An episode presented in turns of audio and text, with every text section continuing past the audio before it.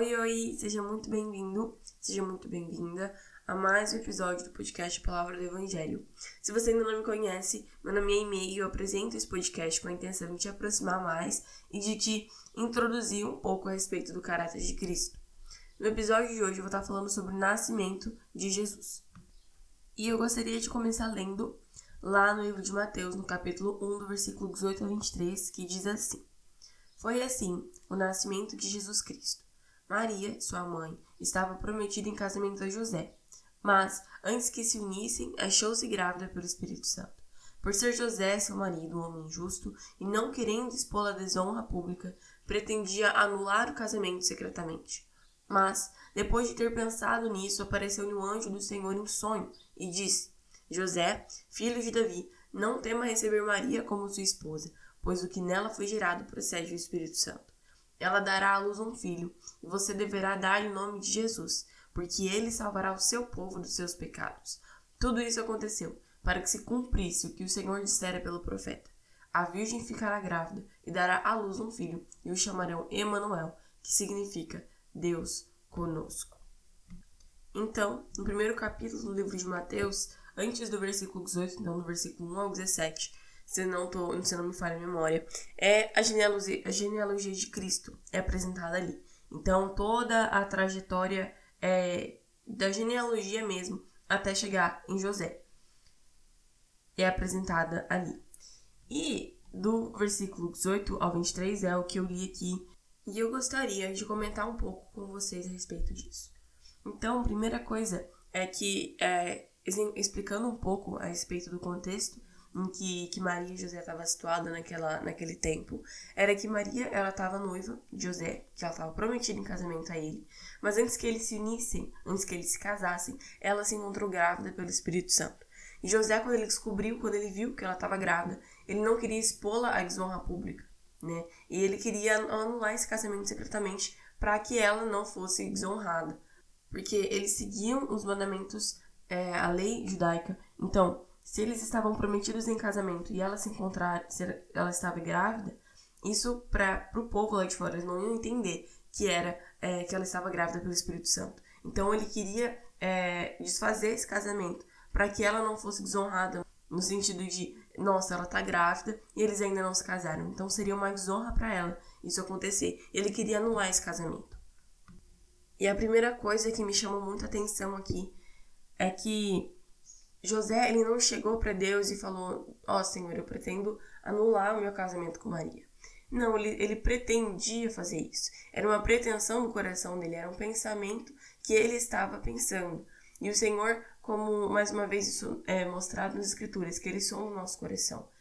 E assim ele fez com José, ele sondou os pensamentos dele e não permitiu que ele fizesse aquilo, que ele anulasse seu casamento com Maria. E se ele tivesse feito isso não teria acontecido tanto o nascimento de Jesus quanto a, o crescimento dele da maneira com que Deus havia planejado. E talvez José ele se encontrasse um pouco desorientado no sentido de nossa, e agora? Maria está grávida do Espírito Santo, né? Que o concebimento de Jesus foi algo sobrenatural, foi realizado pelo Espírito Santo. E talvez José ele se encontrava agora de uma maneira amedrontada e não saberia o que fazer. Mas o que vem de Deus não causa confusão. Como está escrito em 1 Coríntios, o que vem de Deus causa paz, porque Deus é um Deus de paz. Então, o anjo do Senhor, quando ele se encontrou com José, quando ele se apareceu a José em um sonho, ele explicou ao certo como que tudo iria acontecer. Ele explicou os detalhes, ele explicou como que Jesus, qual seria o nome de Jesus. Então, o que vem de Deus, por meio né, dessa passagem, nós comprovamos de que o que vem de Deus causa paz e não confusão. E o anjo, ele explica a José até mesmo o propósito de Jesus.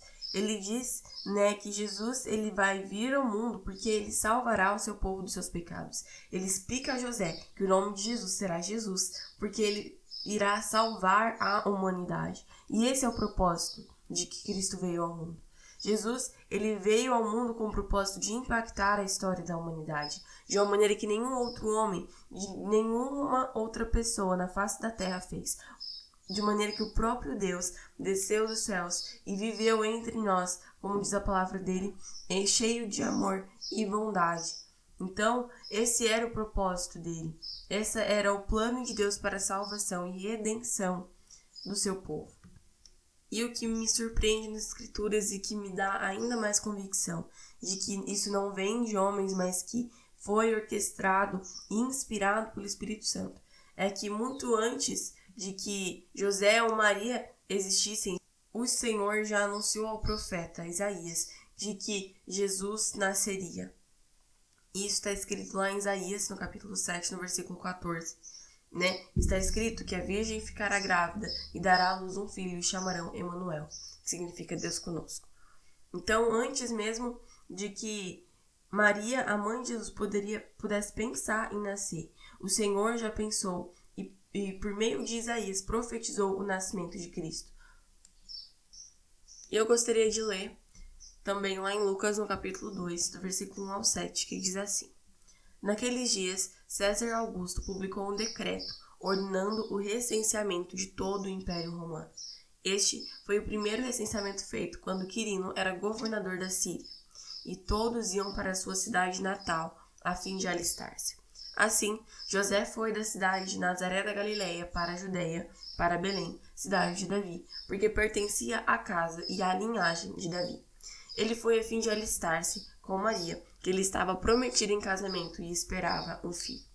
Enquanto estavam lá, chegou o tempo de nascer o bebê, e ela deu à luz o seu primogênito. Envolveu-o em panos e o colocou numa manjedoura, porque não havia lugar para eles na hospedaria. E aqui já no, no outro livro, né, no livro de Lucas, ele nos, nos diz que José ele foi para outra cidade, ele foi para Belém, cidade de Davi, porque ele era descendente de Davi, então ele precisava ir para lá para fazer esse recenseamento. E o que acontece é que Maria, ela precisa dar à luz, ela precisa parir, e eles não tinham lugar na hospedaria. Mas o que me chama atenção é que apesar dessas circunstâncias, das adversidades e dificuldades que eles enfrentaram, Deus não deixou de satisfazer as necessidades de seus filhos. Talvez não fosse, nossa, o melhor lugar na nossa cabeça, mas para Deus, Deus ele sabia de que isso iria acontecer. Deus ele sabia o momento em que Jesus haveria de nascer, e ele organizou tudo isso para que a necessidade de seus filhos fosse satisfeita. E por último, eu gostaria de deixar uma passagem para a meditação nossa, que está lá em Filipenses, no capítulo 2, do versículo 5 a 11, que diz assim: Tenham entre vocês o mesmo modo de pensar de Cristo Jesus que, mesmo existindo na forma de Deus, não considerou o ser igual a Deus algo que deveria ser retido a qualquer custo. Pelo contrário, ele se esvaziou, assumindo a forma de servo, tornando-se semelhante aos seres humanos e reconhecido em figura humana. Ele se humilhou, tornando-se obediente até a morte e morte de cruz. Por isso, também Deus o exaltou sobremaneira e lhe deu um nome que está acima de todo nome para que ao nome de Jesus se dobre todo o joelho nos céus, na terra e debaixo da terra, e toda língua confesse que Jesus Cristo é Senhor, para a glória de Deus, Pai. É isso que eu tinha para falar com vocês hoje. Eu espero que vocês tenham um ótimo fim de semana, um bom Natal, e a gente se encontra no próximo e último episódio do ano de 2022.